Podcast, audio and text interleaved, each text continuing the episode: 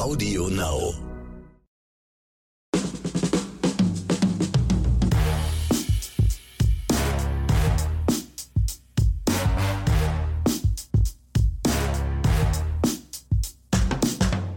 Herzlich willkommen zu einer neuen Episode Oscars und Himbeeren. Und liebe Zuhörerinnen und Zuhörer, ich nehme Sie heute mal mit in meinen Beruf, weil ich gehe mal direkt auf Visite bei meinem zweiten Patienten dieser Woche. Und zwar dem Hausmeister Ronny Rüsch, dem es gar nicht so gut ging. Mittlerweile glaube ich besser, aber wie ich es so schön im Krankenhaus mache, Herr Rüsch, wie geht's Ihnen denn heute? Ja, also mir geht es den Umständen entsprechend. Bei Ihrer schlechten medizinischen Behandlung kann ich froh sein, dass ich noch am Leben bin. Sie sind halt nur Kassenpatient, was soll ich sagen?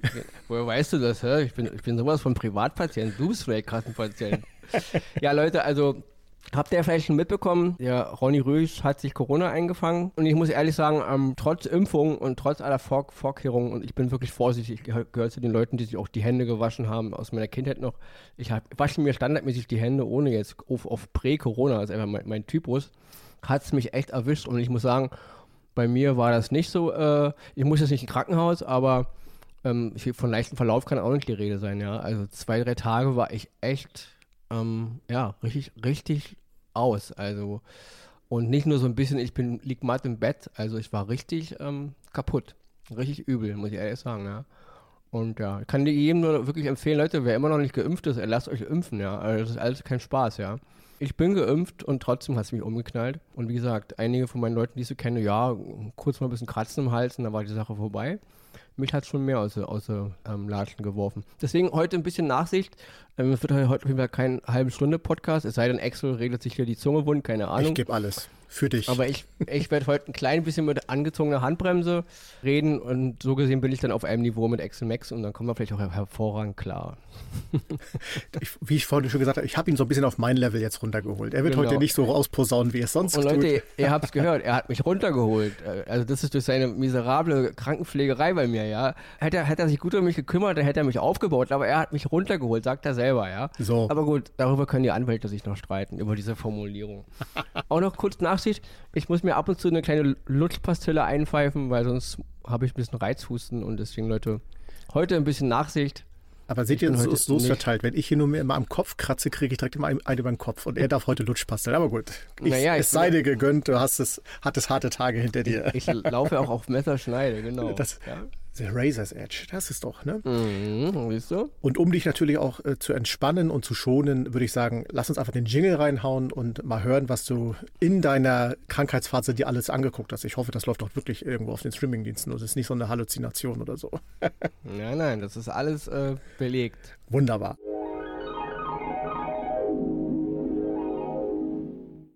Ja, den ersten Oscar, den ich diese Woche im Gepäck habe, das ist die Serie A League of Their Own den Titel haben einige vielleicht schon mal gehört. Ähm, es gab mal einen Film 1992, A League of Their Own, der hieß bei uns Eine Klasse für sich. Damals ein Film von der, von der Regisseurin Penny Marshall, in der Hauptrolle damals Gina Davis, Tom Hanks, Madonna, Laurie Petty, um nur einige zu nennen ist ein Film, der sich darum ähm, gedreht hat.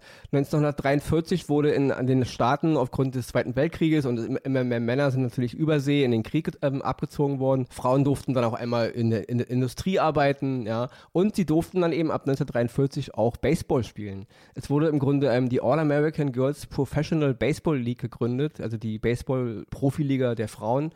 Und auf dieser echten Geschichte hat der Film damals ein bisschen lose gehandelt. Damals in, in, in Amerika ist der Film eine Art Kultfilm. Bei uns genießt er jetzt nicht so einen Standard, liegt aber auch an der ganzen Histo Historie dahinter.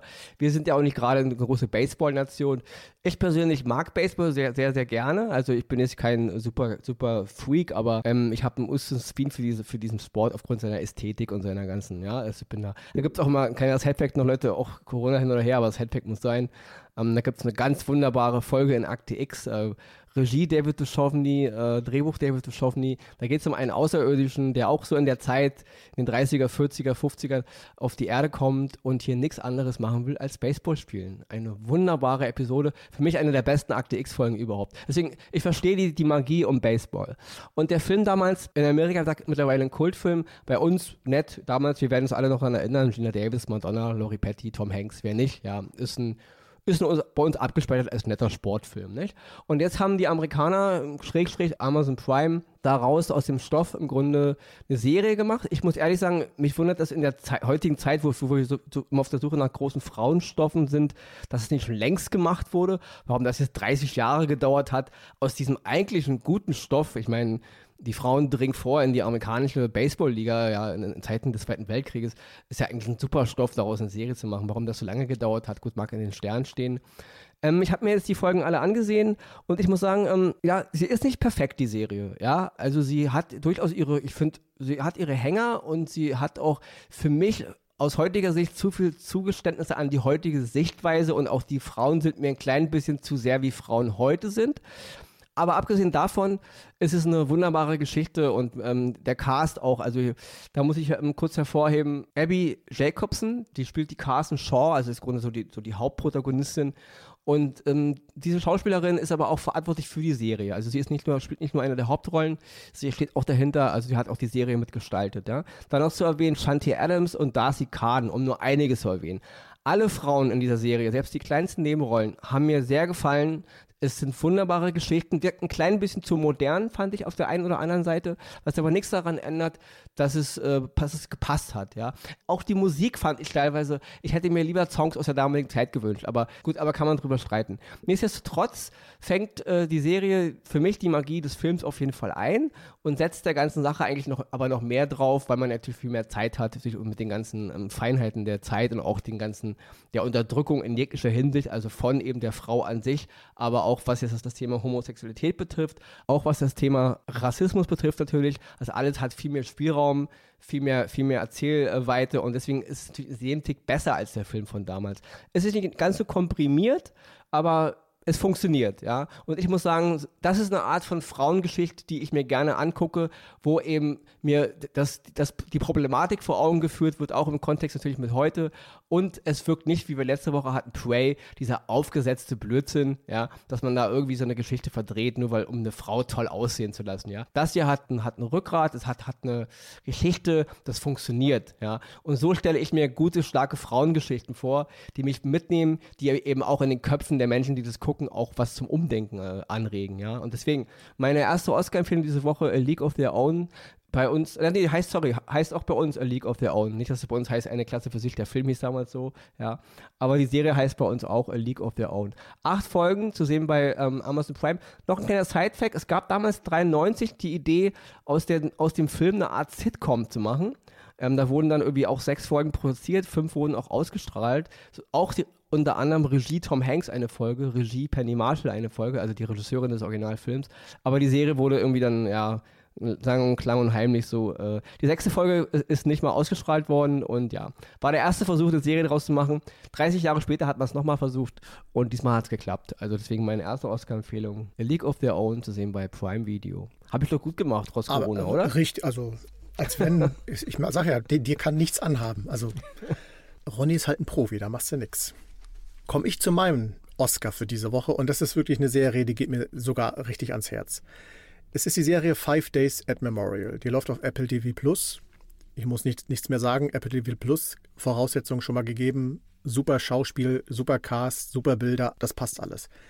Die Serie handelt in der Zeit von Hurricane Katrina 2005. Und zwar geht es genau darum, äh, was in den fünf Tagen nach dem eigentlichen Sturm äh, passiert ist. Und natürlich geht es äh, darum, was in einem Krankenhaus, dem Memorial Hospital in New Orleans, äh, geschehen ist. Für die Leute, die sich noch daran erinnern, Hurricane Katrina an sich war ein Hurricane, wie man ihn in den USA im Bereich Louisiana, also South Carolina und Florida schon oft erlebt hatte. Und der Hurricane an sich, er war schlimm, aber er war nicht das Problem, sondern im Grunde die Zeiten danach, weil Wer New Orleans kennt, weiß, dass New Orleans vom Wasser umgeben ist und damals sind die Dämme gebrochen und die Stadt wurde binnen kürzester Zeit überflutet. Und die ganz große Katastrophe daran war, dass sowohl Katastrophenschutz als auch die eigene Stadt, der eigene Bundesstaat, keinerlei Pläne hatte, um den Menschen dort akut und schnell zu helfen. Und das ist im Grunde das, worum es in, diesen, in dieser Serie auch geht. Natürlich bezogen auf das kleine Universum dieses Krankenhauses, man wird von Anfang an direkt in so ein Verhör immer mitgenommen, wo die Protagonisten, die dort tätig sind, sich erklären müssen, warum es Tote gab, was in der Zeit passiert ist und wie die Abläufe während dieser ganzen fünf Tage eben gewesen ist. Es ist so hart es klingt, aber es ist toll gespielt. Es ist äh, wunderbar dargestellt. Vera Famiga spielt die äh, Ärztin Anna Pau, die eigentlich gar nicht hätte in dem Krankenhaus sein brauchen, die äh, äh quasi ihren Dienst, äh, in, hier in Deutschland immer sowas Leihärzte, wie es in Amerika jetzt genannt ist, weiß ich gar nicht, getan hat. Cherry Jones spielt die Susan Muldrick. Sie ist die Krisenmanagerin und den äh, Hieb muss ich mir jetzt erlauben als Pflegekraft. Sie ist äh, Pflegedienstleiterin und managt die Krise in diesem Krankenhaus, weil so hart es jetzt für alle Ärzte draußen klingt, wir Pflege organisieren die Krankenhäuser. Ihr Ärzte sorgt um, euch um die Patienten dafür. Das ist aber, das war schon immer so und das hat auch wieder diese Serie gezeigt. Und dann gibt es noch viele weitere äh, Nebenschauspieler, die wirklich alle super spielen. Die, die Story, die, die, alles, was man dort erlebt, das nimmt einen richtig mit. Also ich, man kriegt richtig, also bei mir war es zumindest so, ich habe Herzrasen vorm Fernseher bekommen, weil du immer genau wusstest, oh verdammt, wenn das jetzt alles kommt, äh, die Geschichten, die da erzählt werden. Ich, kann nicht zu viel verraten, das wird natürlich äh, was nehmen, aber es geht natürlich auch um Technik, um Versorgung, Beatmung, Intensivstation und so weiter. Und es ist auch eine Anklage natürlich gegen das System in Amerika, weil äh, die meisten Krankenhäuser werden natürlich durch private Träger ähm, finanziert und geleitet und die saßen irgendwo im sonnigen Dallas und haben sich da, ich sag mal, beim Golfspielen nicht so wirklich Gedanken drum gemacht.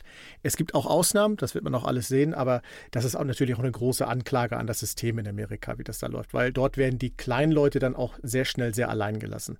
Five Days at Memorial. Ich habe jetzt ein bisschen was dazu erzählt. Ich würde euch gerne noch viel, viel mehr erzählen, aber ihr müsst die Serie gucken. Die ersten drei Folgen sind online. Jeden Freitag kommt eine neue dazu. Es geht unheimlich ans Herz. Es ist bedrückend. Es ist aber auch spannend und wie gesagt, wieder tolle Bilder, tolles Schauspiel. Gerade zu den Bildern muss ich sagen, Spe Spezialeffekte, da kommen wir in unserer Himbeere gleich noch dazu, dass es zeigt, wie es geht und später reden wir darüber, wie es nicht geht. Aber jetzt erstmal Five Days at Memorial, Apple TV Plus, schaut es euch an. Großartige Serie mit einer tragischen und schlimmen Geschichte. Ja, ich hatte ja viel Zeit in den letzten Tagen und äh, habe mir die natürlich auch die drei Folgen angeguckt und ja, habe mich mega gepackt. Also wirklich ähm, ganz, ganz toll das ist wieder Apple TV Plus, wie ich es mir wünsche, nicht? Und auch sehr, sehr gut inszeniert. Also kann ich jedes Wort unterstreichen, was du gerade gesagt hast, nicht? Das sagst du meistens was bei mir, aber ich sag's heute mal bei dir, ja? Oh, große Ehre. Ganz, ganz, ganz groß, wirklich. Also tolle Serie. Ja. Ja, dann komme ich zu meinem zweiten, ähm, ja, eigentlich ist es eine Himbeere mit ein bisschen Oscar. Ist wieder so, so eine Art Hybrid, ja. Oscar Himbeere Hybrid sozusagen. Und zwar ist es der Film Day Shift. Ja, okay. Läuft gerade bei Netflix, ist mal wieder auf Platz 1 eingestiegen. Wieder mal einer dieser Sommer, ich nenne es mal wieder, ich hasse ja dieses Wort Blockbuster, weil Blockbuster hat einen Grund, warum Blockbuster ein Blockbuster war. Ein Netflix-Film kann kein Blockbuster sein, weil wir, weil wir hocken auf der Couch und legen mit den Füßen auf, Füße auf den Tisch und gucken den Film. Blockbuster heißt, die Leute gehen ins Kino und stellen sich um die Blöcke an und, und, und stehen da hundertmal rum. Das ist ein Blockbuster, ja. Warum die immer, aber gut, kann man drüber streiten. Also in meinen Augen kein Blockbuster, so ein typischer Netflix, ja, Sommer-Pseudo-Hit.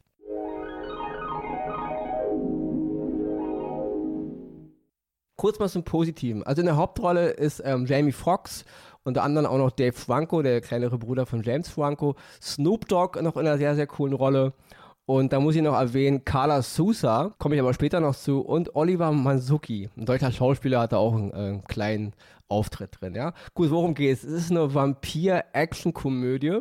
Und so kommt der Film auch daher, ja. Jamie Foxx ist ein Poolreiniger, der im Grunde als Nebentätigkeit nur Poolreiniger ist. Er ist hauptberuflich nämlich eigentlich Vampirjäger, ja. Und äh, ja, dringt dann halt in die Häuser ein und zerlegt die Vampire. Prinzipiell, Leute, ich weiß, es soll eine Komödie sein. Und äh, es soll nicht ganz ernst gemeint sein, das ist mir alles klar. Ich habe gar kein Problem gegen gehirntote, lustige Komödien. Das Problem ist nur, der Film hat einige Stellen, die sind so saudämlich vom Humor, also nicht mal Penela-Humor. Da hätte ich nicht mal als Elfjähriger drüber gelacht, ja. Es ist so dumm geschrieben, ja, und da kann man mir nicht erzählen, ja, es soll mich nur unterhalten. Leute, es kann euch ja unterhalten. Aber wie ich schon immer sage, auch eine gute Komödie mit guten Lachern muss ein kleines, minimales Rückgrat an funktionierender Geschichte, an minimaler Plausibilität haben. Ansonsten sind wir bei ähm, Police Academy, obwohl Police Academy hat ja noch mehr Rückgrat und Sinn als das hier, ja. Also ich habe kein Problem gegen Karlauer, ja. Es sind so Filme damals wie ähm, Auf der Suche nach dem goldenen Kind zum Beispiel mit Eddie Murphy. Das war eine lustige Komödie mit auch, da wurden auch Dämonen gejagt. Aber die, die, die, die Dämonen kamen, damals übrigens Charles Dance noch, aber gut, andere Zeit, ähm, die kamen nicht rüber wie Vollidioten. Hier ist wirklich so, Jamie Foxx ist der coole Vampirjäger. Und die Vampire in dem Film sind durch die Bank eine Horde von Vollidioten. Ja? Und jetzt komme ich wieder zu Carla Sousa. Carla Sousa spielt Audrey San Fernando, die Obervampirin da irgendwie in Los Angeles. Ja? Das ist eine der langweiligsten, uninspirierendsten, dümmsten Obervampiren, die ich je gesehen habe. Ja? Die rennt dann nur mit ihrem Kostüm durch die Gegend, macht immer einen auf groß, wie gefährlich sie ist, aber sie ist ein totaler Lappen. Ja? Und das gilt für alle Vampire in diesem Film. Es wird immer von einem großen El Chefe gesprochen. Der wird wahrscheinlich für sich für, für, für Teil 2 aufgehoben, weil es soll wieder mal eine Trilogie werden, macht auch wieder eine Franchise draus, ja. Kommen wir mal zum mega, mega Positiven. Das ist das Regiedebüt des Stuntmans J.J. Perry. Und Mr. J.J. Perry hat meiner Meinung nach keine Ahnung von Dramaturgie und auch keine Ahnung davon, vielleicht wie ein gutes Drehbuch aussieht. Na, nur, nur mal gemessen an dem, was er hier verfilmt hat. Aber was er kann, ist natürlich sein Job als Stuntman, ja. Also die, das ist, Leute, das ist der Grund, warum der Film ein paar Oscars bekommt. Guckt ihn euch an, weil die Kampfszenen mit den Vampiren, die sind der Hammer. Also, das habe ich lange nicht mehr gesehen, dass mich Kampfszenen so überrascht haben, aufgrund von ihrer ganzen Choreografie, auch wie die Vampire sich bewegen und so, ja. Das ist wirklich absolut erste Sahne. Also, wer, wer einfach nur nette, geile Kampfszenen sehen will, die er lange schon nicht mehr gesehen hat, ja, der soll den Film auf jeden Fall gucken, weil das ist der Hammer, ja. Also, was Mr. Perry als Stuntman da, also er als Stunt-Koordinator, der hat wirklich, Leute, von Kickboxer 3 angefangen über, der hat äh, Steven Siegel, Van Damme, der war überall, bei Avatar, bei Iron Man, der war in jedem Film, bei Quentin Tarantino, also der ist wirklich eine, eine Stunt-Legende in, in seiner Zunft, ja. Ein, ein Mann, der sein Handwerk versteht. Und deswegen, die Kampfszenen, die sind echt, Leute, also ich kann es mich nur wiederholen, mir ist die Kinnlade runtergefallen, ja. Das ist wirklich, das, das erwarte ich sonst nur aus Filmen aus, aus vielleicht aus Korea oder aus Kambodscha, da habe ich sowas schon gesehen. Aber das hier ist echt absolut erste Sahne, was die Kampfszenen betrifft. Ja, das ist mega, mega geil. Der Gore-Faktor ist so hoch und so brutal, als ich da auch wieder dachte, Leute, ich meine, der Film müsste eigentlich ab 18, wenn nicht ab 21 freigegeben werden. Aber euer Humor ist wieder für, für 10-Jährige, nicht mal, für 5-Jährige würde ich fast sagen. Ja, der Humor ist so dumm, ja, aber dann denke ich mir, Leute, wenn, wenn diese kleinen Kinder, auf denen dieser Humor abzielt, gar nicht den Film sehen dürfen, hatten wir letztens schon bei Resident Evil, wenn diese Serien, die so brutal sind, vom intellektuellen Faktor eigentlich mehr so für Zehnjährige, Elfjährige gemacht sind, wie haut es dann immer mit eurem Gore-Faktor hin? Also das stört mich ein bisschen, weil der Film, die Geschichte, mein Gott, ein Typ, der als Poolreiniger arbeitet und im Grunde eigentlich Vampire jagt, dann gibt es dann auch so, so eine obskuse ähm, Gewerkschaft der Vampirjäger. Das ist alles gar nicht so schlecht. Die Idee ist doch witzig, ja. ist so wie, so wie Man in Black oder, so, oder der, der, der letzte Hexenjäger oder irgendwie so eine Geschichte, haben wir alles schon tausendmal gehabt, aber ist doch witzig. Jamie Foxx kommt eh vom, vom Komödienfaktor, er ist ja eigentlich, eigentlich mehr ein Komiker gewesen, bevor er dann mal zum ernsten Schauspieler wurde. Das ist genau sein Ding, er hat seinen Spaß. Die Schauspieler blühen auch alle auf. Die haben auch, auch ganz gut zu erwähnen Snoop Dogg, so eine Art Ober-Mentor-Vampirjäger. Er ist super cool. Der ganze Film handelt in L.A. Er atmet auch komplett diese ganze West Coast-Mentalität. Auch die Musik ist geil, so richtig guter, guter West Coast-Hip-Hop, wie man ihn so kennt, ja. Von California Love, diese ganzen. Das funktioniert, das, der Groove stimmt, die Farben stimmen, der ganze Esprit stimmt. Die Geschichte baut sich am Anfang sehr langsam auf, was auch gut ist, aber so ab der Hälfte wird es dann einfach nur noch blöde. Und wenn dann Szenen sind, in denen der oberste fiese Mega-Vampir in, ja, ähm, da die Frau von dem einen töten will, in dem Fall, ich will jetzt nicht spoilern, aber, und dann unterhalten die sich aber im Grunde, während die Vampire sie festhalten über ihre Eheprobleme, während die Oberbösewicht-Vampire nur als Deko da äh, die Leute im Schwitzkasten halten, während die reden, dann komme ich mir vor wie so ein schlechten, schlechten Sketch für Saturday Night Live, obwohl es keine schlechten Sketche bei Saturday Night Live gab, aber ich will damit nur sagen, so wirkt das alles, ja. Das ist einfach nur affig. Und das stört mich dann im Gesamtbild, weil am Ende ist es einfach albern. Die Vampire sind albern, die ganze Geschichte ist albern und es macht mir dann keinen Spaß, weil es hätte eine super geile Actionkomödie werden können. Die ganzen Zutaten waren da. Und wie gesagt, und das Positive sind echt die Kampfszenen. Das ist wirklich, das ist göttlich, was die da abliefern. Mal kurz ein Wort zu Oliver Manzuki. Was ein blöder Auftritt. Er spielt den Vampir Klaus, auch einen bösen Vampir. Er hat ein geiles Vampirgesicht. Also Leute, wenn es einen deutschen Schauspieler gibt, der aktuell ein Vampirgesicht hat, dann ist das Oliver Manzuki. Der Typ sieht aus wie ein Vampir, ja. Hammertyp. Ich mag sein ganzes Profil, sein ganzes Gesicht. Komplett verschenkt. Darf ein bisschen in die Kamera zwischen seine Zähne zeigen, bisschen schnuppern. Und ansonsten kriegt er nur auf die Fresse und wird dann eben auch so, ja, okay. Also absolut verschenkt, ja, die Idee, die, die ganze Sache dahinter. Deswegen von mir eigentlich eine Himbeere, aber mit aufgrund der Optik und der Kampfszenen und dem ganzen West Coast Hip-Hop, LA-Feeling und natürlich wegen ähm, Snoop Dogg, ja, cooler Auftritt, ähm, kriegt er für mich natürlich minimale Oscars. Deswegen guckt ihn euch an. Auf jeden Fall Sichtempfehlung, so oder so, ja. Viele werden ihn geil finden und wegen der Kampfszene muss man ihn gesehen haben. Und da seht ihr schon mal, ne? wie gesagt, Corona, Lutschbonbon, als ich noch äh, mich mit ihr Ronny eingewärmt, aufgewärmt hatte, da hatten wir noch gesagt, ah, wir fassen uns heute kurz, ne? wenn wir 20, 20 Minuten werden wir hinkriegen, zack. Da haut er es wieder raus. Es, nichts hält ihm auf. Aber großartig. Also ich habe jetzt Bock, den Film auf jeden Fall auch zu sehen. Das, äh Ja, ob ihr Bock habt, den nächsten Film zu sehen, da habe ich jetzt so meine äh, Bezweifel. Ich äh, leite mal kurz ein, bevor ich dir das äh, Tableau überlasse. Es geht um Roland Emmerich neuestes Meist, nee, Werk, nicht Meisterwerk. Neuestes Werk Moonfall es klang ja schon vom Namen her und auch vom Trailer hat man schon schnell gemerkt, okay, was soll das großartig werden? Und wir kennen ja Roland Emmerich, er neigte ja immer ganz schnell gern zur Übertreibung. Ich mag viele seiner Filme trotzdem, auch die, die übertrieben teilweise sind, gucke ich mir trotzdem gerne an. Aber in diesem Fall, Herr Emmerich, nein. Die, in diesem Fall haben sie wirklich komplett ins Klo gegriffen. Also die ganze Story, das, das geht einfach gar nicht ganz ehrlich, äh, ich breche es kurz runter. Also wer, wer ihn noch unbedingt sehen will und nicht gesehen hat, muss jetzt mal kurz abschalten, weil äh, ist der Mond, der durch irgendeine außerirdische äh, Variante da irgendwie aus der Umlaufbahn geschmissen wird, so plump wirklich eingeleitet, auch äh, gefühlt soll der Film auch ganz schnell erzählen, worum es geht. Das hat mich alles null überzeugt. Das kommt überhaupt nicht rüber. Die schauspielerischen Leistungen, Halle Berry, oh mein Gott, sie wurde ja schon für viele Filme arg kritisiert und da muss man sie auch wieder. Nee, funktioniert auch alles hin und vorne nicht. Und äh, ich, habe schon, während ich den Film geguckt habe, habe ich immer gesagt, warum, wir haben es doch damals in ähm, Time Machine, haben wir es doch gesehen, dass der Mond nicht ganz auf die Erde gestürzt ist, aber Brocken auf die Erde gestürzt sind, weil der, der Mensch dort oben schürfen wollte und Mist gebaut hat und sowas. Warum nicht auf die Schiene gehen? Das, das hätte ich noch gesagt, das hätte ich mir noch angucken können, das hätte auch ruhig übertrieben sein können, wäre alles okay gewesen.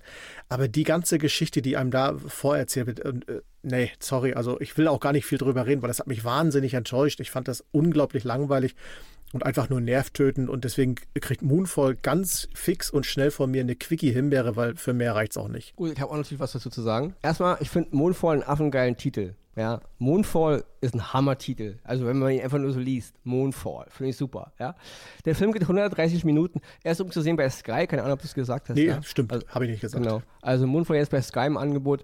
Er geht 130 Minuten und ich habe das Gefühl, ich habe einen 130 Minuten Trailer gesehen. Ja? Der Film hatte keine zusammenhängende Handlung. Der macht Sprünge, wo man sich beim Gucken dachte, was soll der Scheiß jetzt, ja? Also es wird von einer, da, da, wird innerhalb von drei Sekunden eine, eine Schiffslandung für einen Space Shuttle geplant. Innerhalb von zwei Sekunden holt man dieses Space Shuttle aus dem Museum raus, dann fliegt das Ding schon, ja, obwohl, obwohl gar keine Crew da ist, ja. Dann wird mittendrin die ganze, die ganze Mission geändert von drei Leuten. Also das ist alles so hanebüchen doof erzählt und so ist der ganze Film. Ja, der macht Sprünge innerhalb seiner Geschichte, der ist komplett strukturlos, ja. Ich habe sowas lange nicht mehr gesehen. Also es ist ein ganz übles Stückwerk. Ich habe das Gefühl gehabt, ich habe jetzt einen Trailer gesehen und jetzt warte ich noch auf den Film. Ja, als wäre das eigentlich eine zehnfolgige Serie gewesen, die man auf 130 Minuten geschnitten hat. Also das ist so wahnsinnig. Und was du vorhin erwähnt hast mit ähm, deiner Serie hier mit ähm, das mit dem Krankenhaus, ja. die Memorial. Die Effekte. Mhm. die Effekte, wie nämlich da, wie da nämlich der Staudamm bricht und das Wasser über New Orleans hineinströmt.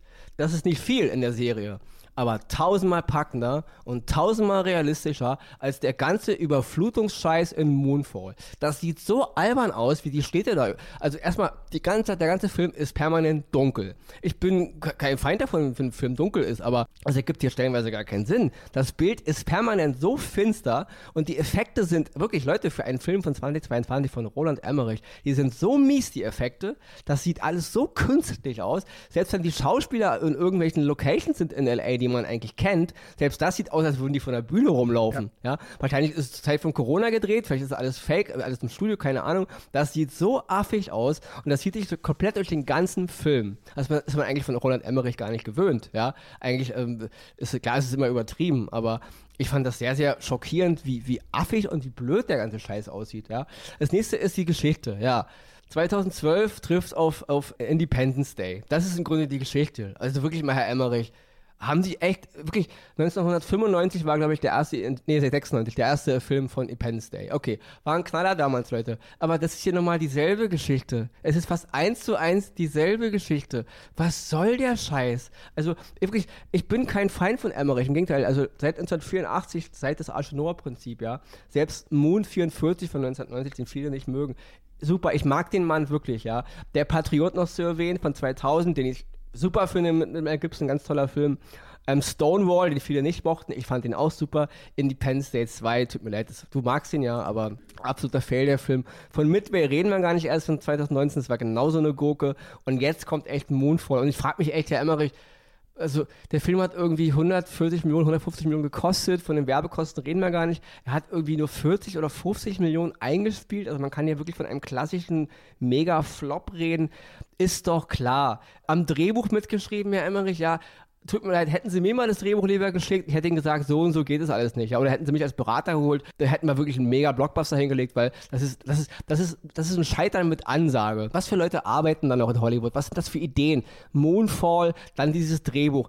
Du hast von äh, ähm, Halle Berry bist du kritisiert. Ich finde, an den Schauspielern liegt es gar nicht so sehr, ja. Halle Berry ist sowieso seit Bruce sowieso ähm, meiner Gunst mega gestiegen, deswegen hat sie jetzt eben mal die die du, die du darfst Karte für ein paar Filme, ja. Okay. Ähm, Patrick Wilson noch zu erwähnen, ich mag den einfach zu sehr, der, der, kann auch nicht schlecht spielen. Wen ich positiv fand, ist John Bradley West. Den kennen die meisten natürlich als Samuel Tarly aus ähm, Game, Game, of Thrones. Of Thrones. Ja. Und das fand ich super. Seinen Charakter mochte ich wirklich, ja. So ein kleiner Underdog, der im Grunde so ein bisschen mit Fakerei, der eigentlich in so einem Fastfood-Laden arbeitet, aber eigentlich äh, großer Astronaut werden will. Was ich ein bisschen kritis äh, kritisieren muss, ist diese ganze Verschwörungstheoretiker-Geschichte. Dieses, man wird belogen, man wird belogen hier. Das kommt in dem Film irgendwie auf so einen ganz negativen Touch durch. Ja, ja. Und viele Verschwörungstheoretiker haben dann im Grunde recht, weil aufgrund mit ihren ganzen obskrosen Theorien über den Mond. Ich will jetzt gar nicht so sehr auf die Geschichte eingehen, Leute, aber das ist eine wirklich hanebüchende, mega dumme Geschichte. Und die ganzen Effekte sind so dröge und langweilig. Der Plot ist hohl, die, die Charakterentwicklung ist hohl, die Charaktermomente sind hohl und die Effekte gehören mir zu dem rotzmiesesten, was ich je gesehen habe. Also, dass man das im Jahr 2022 echt im Kino bringt, das ist einfach nur peinlich, ja. Und deswegen von uns die vollverdiente Himbeere. Moonfall zu sehen bei Sky, 130 Minuten Trailer von einem Katastrophenfilm. Wir, ja, Roland der an Emmerich, eine Katastrophe ist. Ja, das ist wirklich, also wirklich, das ist absolutes, absolutes und selbst für Herr, für Herr Emmerich, der ja. eine Menge tolle Filme gemacht hat, aber das hier ist einfach unter seinem Niveau, ja, deswegen, nein. Himbeere. Ja, Leute, ich würde sagen, ähm, Zusammenfassung gibt es halt leider nicht von Verena, weil die, die ist auch mal noch ein bisschen angeschlagen. Und deswegen, ähm, ich würde sagen, ich halte es die Schnauze. Ich habe genug geredet, trotz Corona. Ich, ich muss echt, Leute, ich muss jetzt wieder ins Bett. Ich merke auch, wie meine Lungen gelangt haben. Ähm, ich würde sagen, Axel macht jetzt die Zusammenfassung. Das kann er nämlich hervorragend. Und wir hören uns in nächster Woche. Ich hoffe wieder auf altem Niveau.